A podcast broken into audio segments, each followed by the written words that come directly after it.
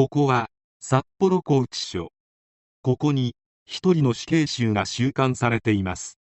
この犯人は DNA 鑑定技術の進歩テレビ放送による情報収集そして警察の執念が合わさることによって捕まえることができました。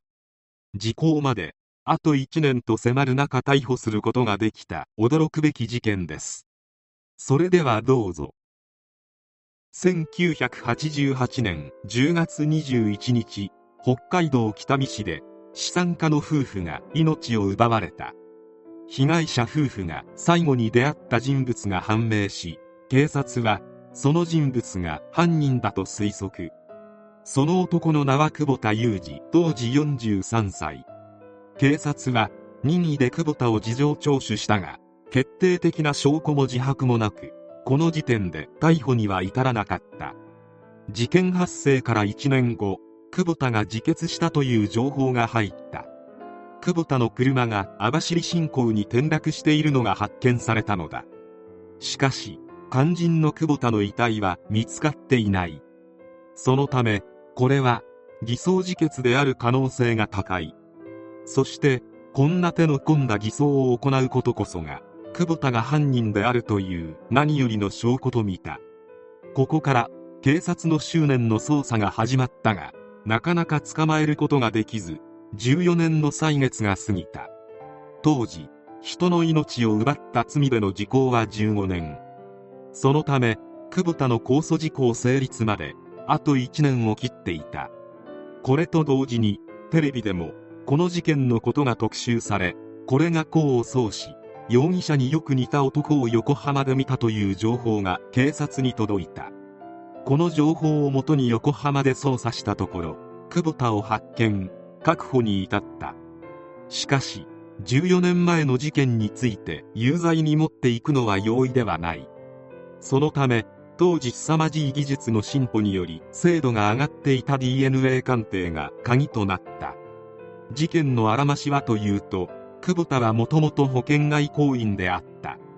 久保田は自身の営業成績を伸ばすために締結した架空の保険契約の保険料支払いのため保険料の横領行為を繰り返していた。しかし高額の報奨金欲しさから顧客に虚偽の説明をして保険契約を締結させたもののその後虚偽説明がバレてしまい不信感を持ってこの契約を破棄しようと申し入れてきた夫婦がいた。その夫婦こそ今回の事件の被害者である矢田勝次さん当時61歳無職と妻の和江さん56歳である。1988年10月21日矢田夫婦から契約の解約について言及されそうなればこれまでの不正行為も発覚し会社も解雇されてしまう。自分の生活が破綻するのは何としても避けたいと感じた久保田は夫婦の口封じをすることを決意する。同時に襲うのは困難と考えたため日課の昼寝をしている時間を見計らい凶器を携行して訪問。まず妻の和江さんを襲い続いて就寝中の勝次さんの命を奪った。証拠不十分で釈放されたとはいえ客観的に見て一番怪しまれていることを把握していた久保田は自決を偽装。しかし遺体が見つからなかったためさらに怪しまれるという大チョンボをかましてしまった。とはいえなんとか14年逃げることができた。どうせ捕まったところで証拠はないため逮捕されることはないだろうと思っていたが久保田にとってありがたくないことが起きていた。DNA 鑑定技術の進歩である。これにより犯行現場に残された血痕と久保田の DNA 型が一致。逮捕状を取り久保田を指名手配することができた。これで公に情報を収集できるようになった警察はマスコミに大々的に情報を流した。そしてテレビ番組で特集を組んで情報収集をしたのであった。すると放送後間もなく容疑者によく似た男を横浜で見たという情報が寄せられ横浜の建設現場で働いていた久保田を逮捕することができたのだった。久保田の行方がつかめなかった理由の一つに久保田がいくつも偽名を使い分けていたことがある。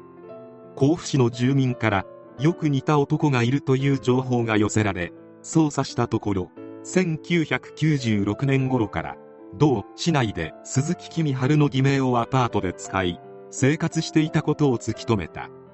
20歳以上の若い女性と生活30万円相当の高級自転車に乗るなど逃走中とは思えないほど裕福な生活をしていたという。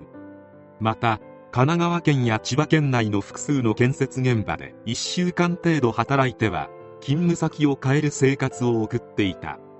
千葉県では田辺隆三の名前で生活していたほか捜査本部で把握しているだけで小田幸夫山田幸夫小田正則高平敦光など15の偽名を使い分けて生活していた。久保田を発見した時も偽名を名乗っていたが左親指に L 字型の傷があるなど身体的特徴が一致したため問い詰めたところ久保田と認めたのであった。初公判で検察側は犯行現場に残った血痕が DNA 鑑定により久保田被告のものと一致することを有力証拠とした。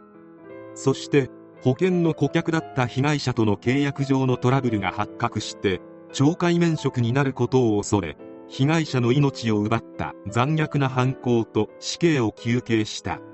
初公判では起訴事実を全面的に認めていた久保田だったが第4回公判で突然否認に転じ事件は警察の捏造。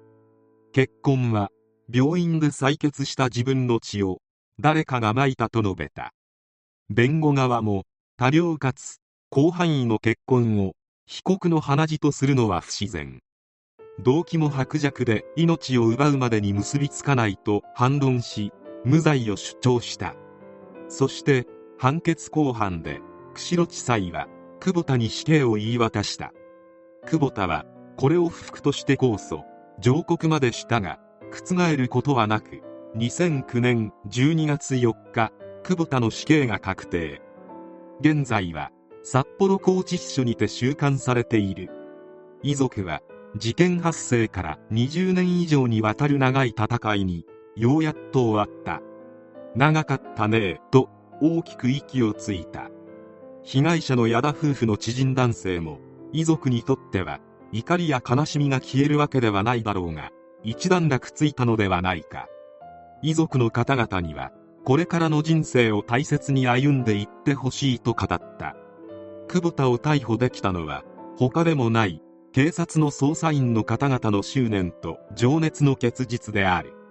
事件現場に残された物証は乏しく捜査本部が掴んだ犯人の有力な手がかりは夫婦に抵抗された犯人が残したとみられる第三者の血液だった。DNA 鑑定の技術が進歩しこの時採取できた血液が久保田のものと断定できれば何よりの証拠となる。当初久保田は事情聴取で血液の任意提出を拒否しており捜査本部は久保田の親族を説得。提出に応じた複数の親族の血液から現場の血液が久保田のものと矛盾しないとの鑑定結果を得た。しかし当時親族の DNA 鑑定から逮捕状を取ったケースはなく請求は一時見送られた。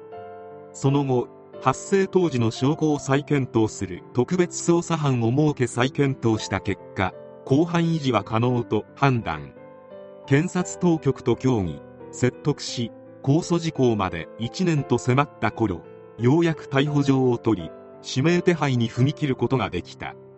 発生からは延べ2万人以上の捜査員を動員。指名手配後は23人の捜査員を首都圏に派遣して久保田の行方を追っていたのだった。